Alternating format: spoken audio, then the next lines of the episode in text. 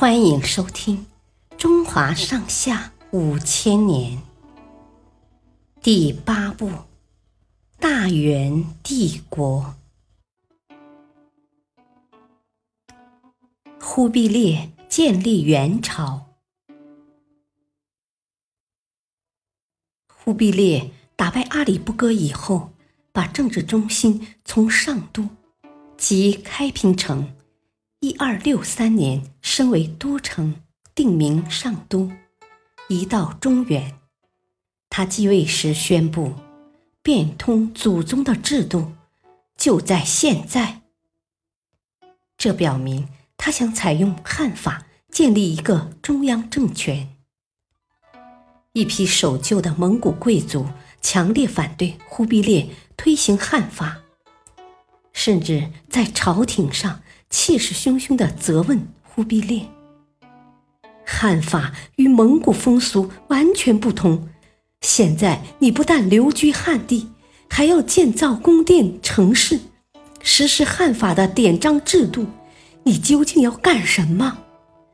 怎么能置祖宗律法于不顾？”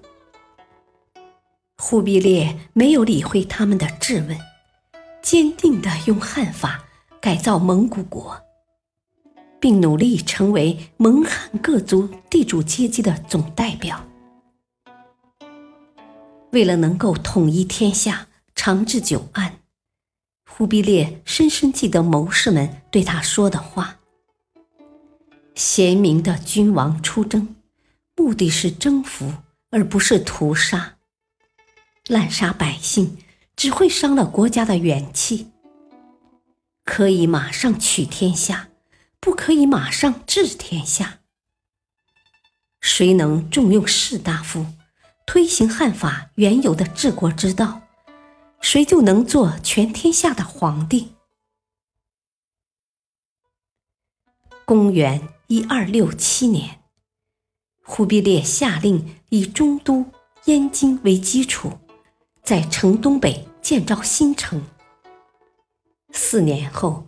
扩建工程结束，进攻南宋的战争也不断取得胜利。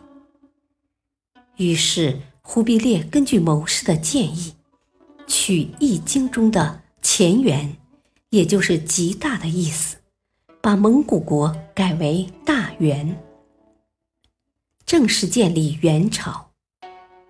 忽必烈就是元世祖。第二年。忽必烈又把燕京改为大都，定为元朝的首都。感谢收听，下期继续播讲大元帝国，敬请收听，再会。